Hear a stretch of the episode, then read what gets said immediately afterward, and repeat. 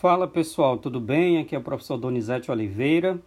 Nesse áudio nós vamos estudar direito constitucional e o assunto é direitos políticos, ou seja, a partir do artigo 14 da Constituição Federal. Esse é o terceiro áudio que a gente faz sobre direitos políticos, ok? Então, se você não acompanhou os dois anteriores, pode ir lá que está na nossa lista. Bacana? Então, para a gente começar, para clarear a sua mente, imagine as seguintes situações. Olha só, será que a esposa do prefeito de Teresina, Piauí, poderia ser candidata a vereadora também do município de Teresina, Piauí, nas próximas eleições? Segunda pergunta: será que a esposa do governador do Piauí poderia ser candidata a deputada federal no estado do Maranhão? E outra pergunta: será que o filho do presidente da República poderia ser candidato a vereador pelo município do Rio de Janeiro? Então, olha só, essas questões vocês mesmos vão ser capazes de resolver após, eh, após ouvirem esse áudio, ok? Então, a gente está estudando direitos políticos e só para contextualizar. A gente sabe que existem os direitos políticos negativos e os direitos políticos positivos. Veja, os direitos políticos positivos são aquelas regrinhas que disciplinam, regulam a participação do povo no poder, como, por exemplo, é, as condições para tirar um título de eleitor, ter no mínimo 16 anos, etc, etc. E as condições para alguém ser candidato a algum cargo público, de vereador, senador, etc. Então, todas essas regrinhas que disciplinam a participação ativa do povo no poder dizem respeito aos direitos políticos positivos. Agora veja o outro lado da moeda. Existem regras que disciplinam justamente as limitações, os impedimentos de alguém ser candidato a algum cargo público, a algum cargo eletivo. Essas regrinhas são chamadas de direitos políticos negativos, ou seja, regras que impedem ou limitam a participação do povo no poder. Então, as inelegibilidades correspondem a regras pertencentes aos direitos políticos negativos, que, que é uma inelegibilidade, senhores? O que, que quer dizer que uma pessoa é inelegível? Significa, logicamente, que ela não pode ser eleita. Ela não é elegível a algum cargo político. Ela não pode se candidatar a um cargo de vereador, de senador, de prefeito, etc. Então, só repetindo para você não esquecer inelegível diz respeito àquela pessoa que não pode se eleger, que não pode ser candidata, candidato a algum cargo político. Ok? Então vamos lá. A gente eh, a gente está estudando aqui uma das modalidades de inelegibilidade, que diz respeito à inelegibilidade decorrente do parentesco ou inelegibilidade reflexa, ok? Inelegibilidade decorrente do parentesco ou inelegibilidade reflexa. Então, pegue a sua Constituição Federal, abra no artigo 14, parágrafo 7 para a gente fazer a leitura.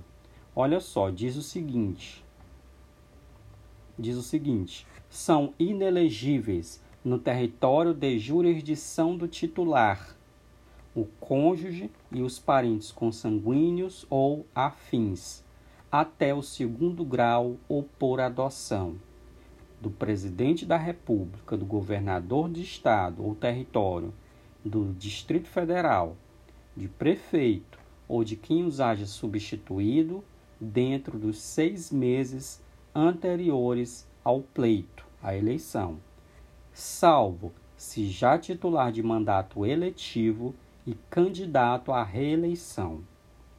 Então, primeiramente, senhores, eu sei que a maioria de vocês não são da área jurídica, então vamos aprender um pouquinho sobre essa relação de parentesco, que é objeto desse nosso estudo sobre inelegibilidade.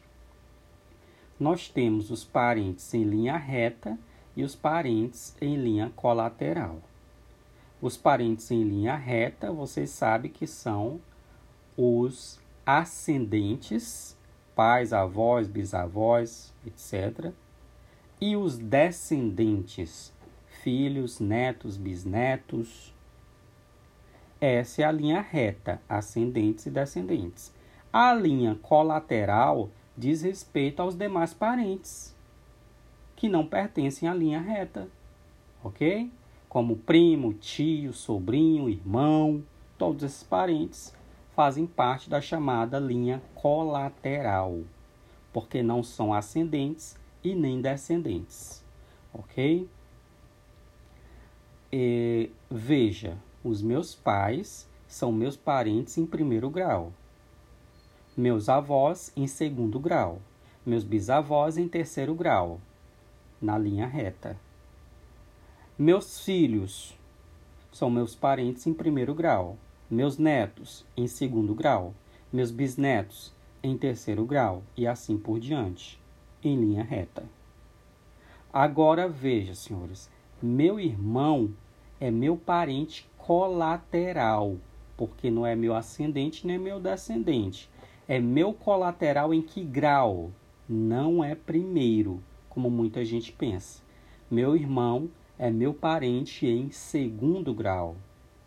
Meu sobrinho, que é filho do meu irmão ou irmã, é meu parente em terceiro grau assim como meu tio. Meu tio, que é irmão do meu pai ou da minha mãe, é meu parente em terceiro grau. E meu primo é meu parente em quarto grau. Ok? Então, irmão segundo grau, sobrinho terceiro grau, tio terceiro grau, primo quarto grau. Ok?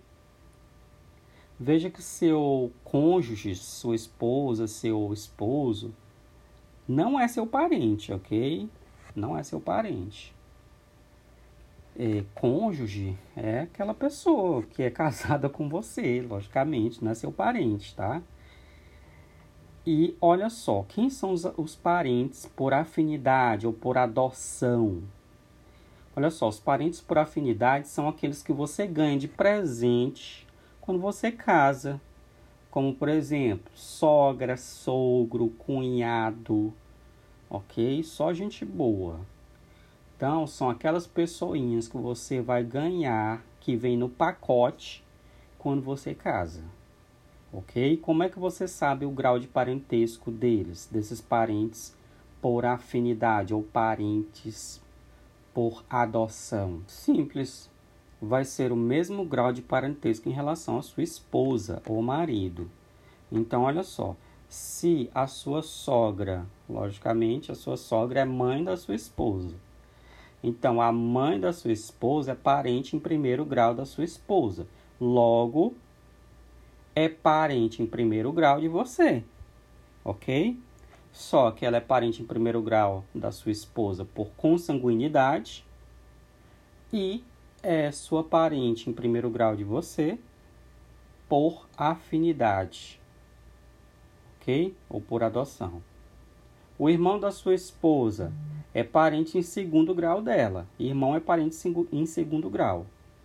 Portanto, o irmão da sua esposa, ou seja, o seu cunhado, vai ser seu parente em segundo grau também. Só que não é por consanguinidade, é por afinidade, por adoção. Ok? Então é isso, senhores. É só para a gente traduzir esse dispositivo aí da Constituição Federal. Artigo 14, parágrafo 7.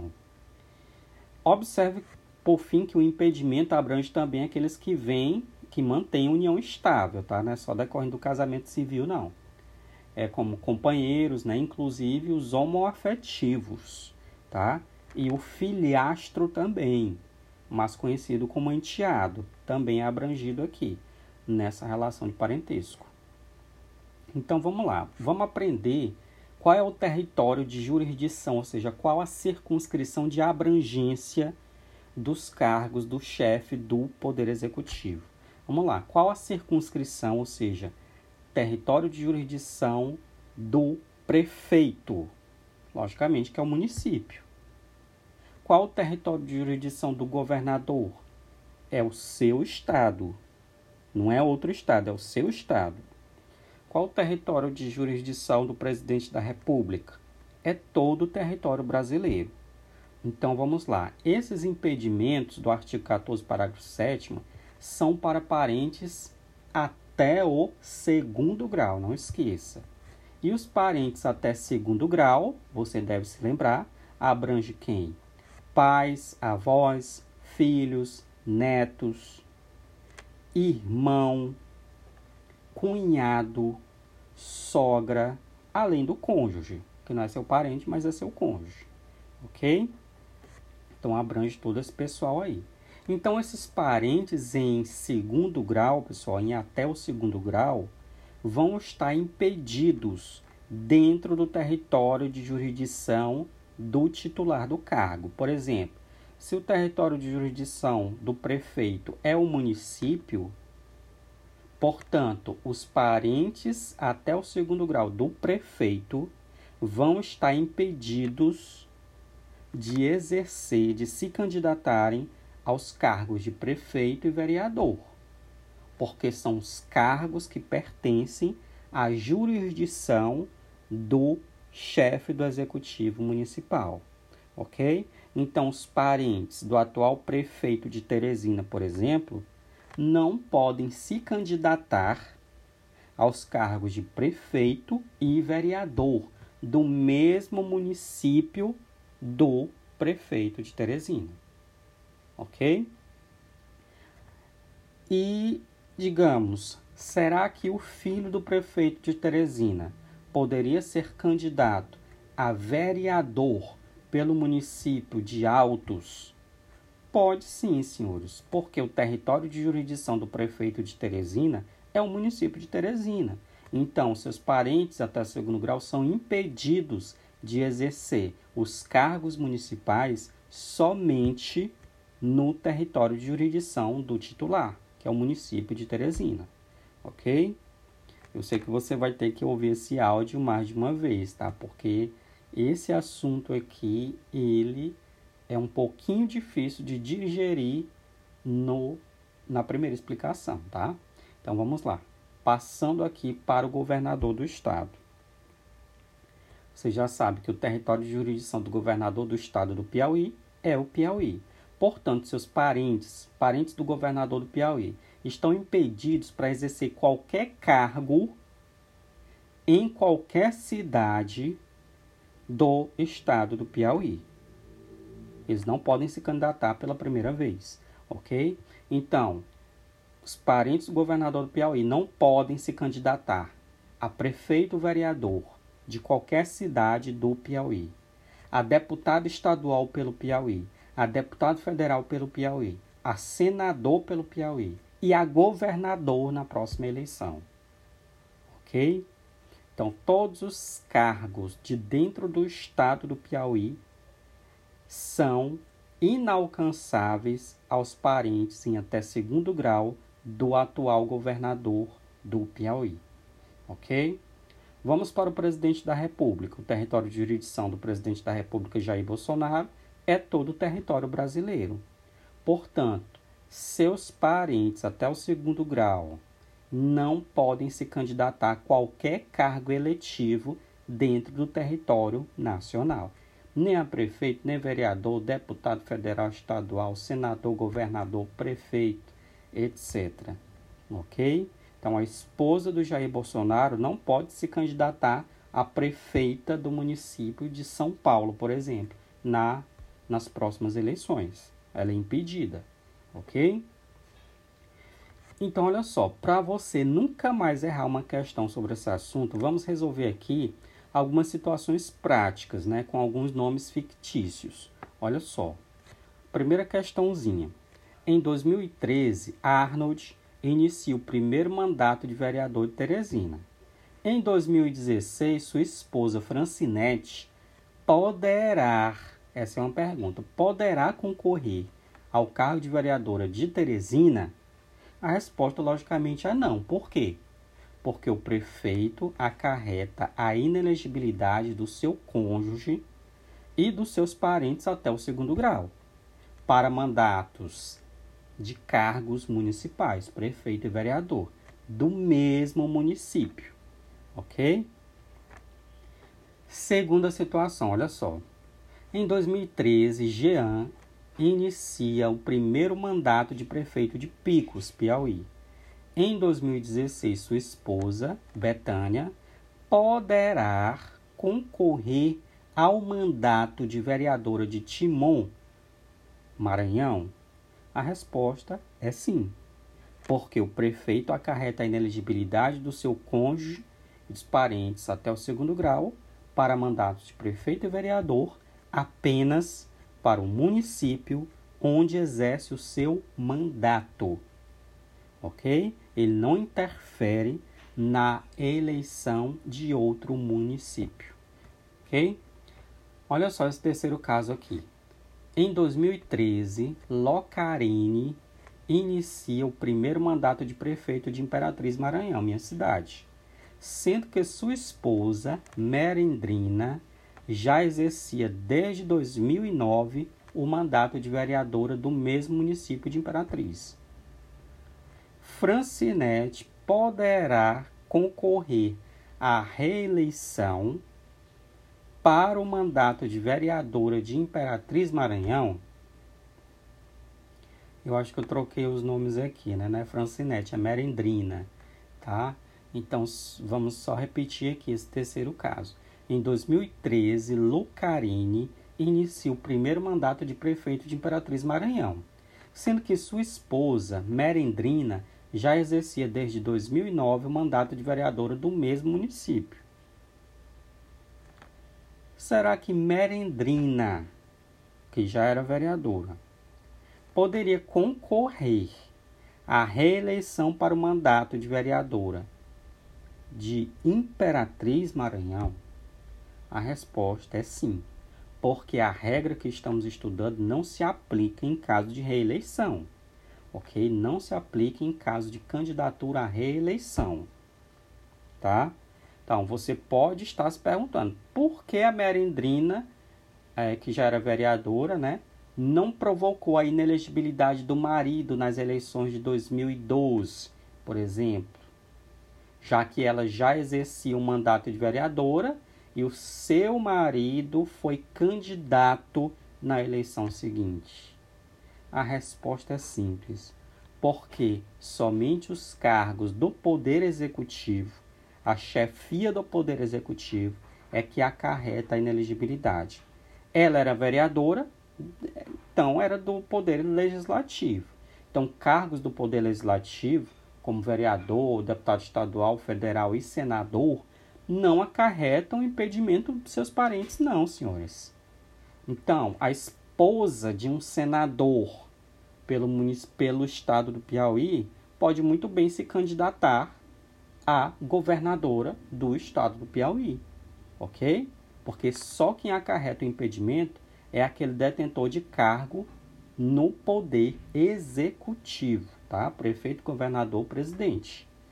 Bacana? Então, como a Merendrina, aqui nesse caso, ela já exercia o cargo de vereadora, antes do seu marido ser prefeito, ela vai continuar podendo se candidatar à reeleição sucessivas vezes. Ok? Porque, repito, em caso de reeleição, esses impedimentos não se aplicam, tá? Quarto caso, em 2013, Santiago inicia o primeiro mandato de prefeito de Campo Maior, Piauí, sendo que sua esposa, Hermenegilda, quer se candidatar a deputado estadual no Piauí, nas eleições de 2014, ou seja, nas próximas eleições. Então, prefeito, o, o marido já é prefeito de Campo Maior. E ela, a esposa, quer se candidatar a deputada estadual pelo Piauí nas próximas eleições. Essa situação é possível? Logicamente que sim. Por quê? Porque o território de jurisdição do prefeito é qual? O seu município. No caso aqui, o município de Campo Maior. E ele acarreta o impedimento dos seus parentes e cônjuge apenas para os cargos de prefeito e vereador. Então, por exemplo, a esposa do atual prefeito de Teresina pode muito bem se candidatar a deputada estadual pelo Piauí. Por quê? Porque o território de jurisdição do prefeito de Teresina é só Teresina. Ok? E ele acarreta o impedimento para o seu cônjuge e parentes até segundo grau somente para cargos do município de Teresina ou seja, prefeito e vereador de Teresina. Ok? Em 2013, esse já é o nosso quinto caso, ok? Em 2013, Pancadinha inicia o primeiro mandato de prefeito de Açailândia, no Maranhão.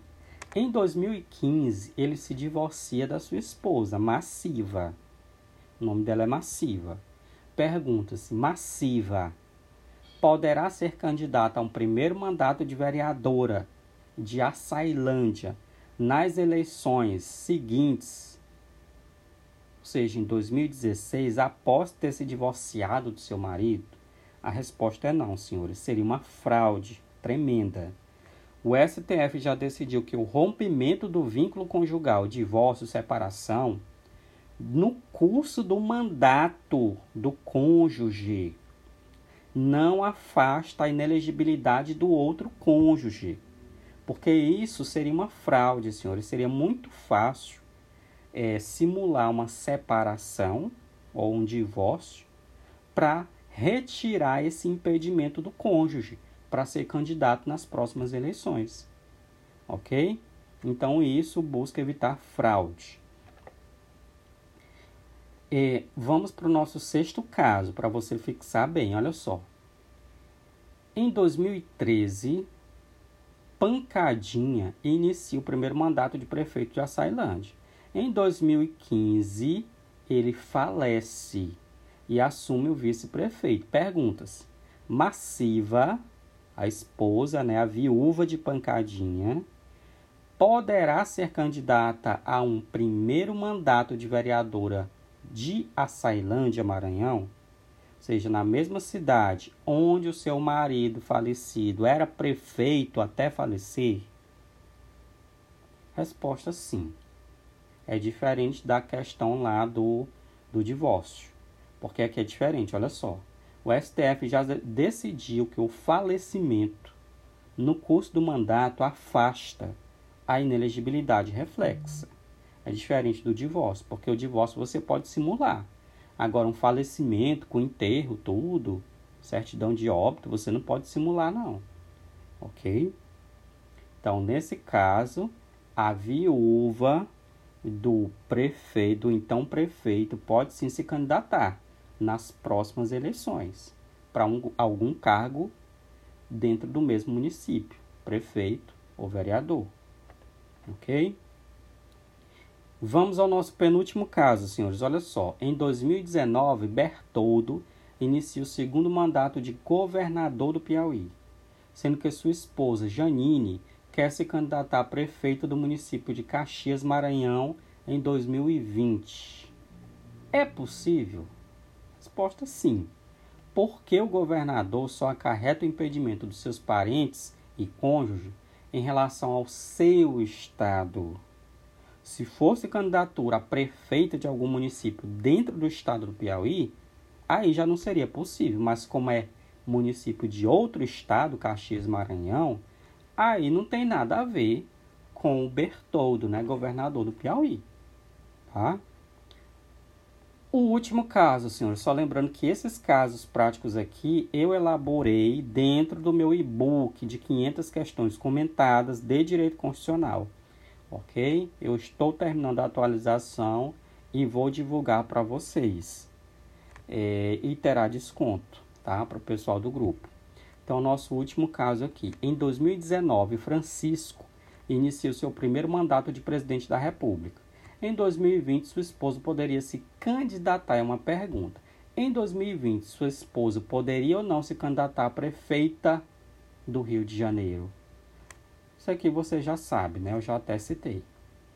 Claro que não pode. Sua esposa e seus parentes até o segundo grau do atual presidente não podem se candidatar a cargo eletivo algum, seja do legislativo, seja do executivo. Ok? E em relação aos seus filhos, os filhos do presidente, eles poderiam ou não se candidatar pela primeira vez ao Senado em 2022? Também não. Por quê? Se eles já exerciam o cargo antes de Francisco ser presidente, presidente da República, eles poderiam sim ser candidatos à reeleição, mesmo com o pai já sendo presidente. É o caso atual, né, do Jair Messias Bolsonaro. Os seus quando ele se candidatou Bolsonaro, seus filhos já exerciam um cargo eletivo, vereador, deputado federal, senador, então, eles podem muito bem ser candidatos à reeleição. O que não poderia é o Jair Bolsonaro já ser presidente da República e os seus filhos se candidatarem pela primeira vez a qualquer cargo eletivo, vereador, deputado federal, senador. Aí já não poderia, ok?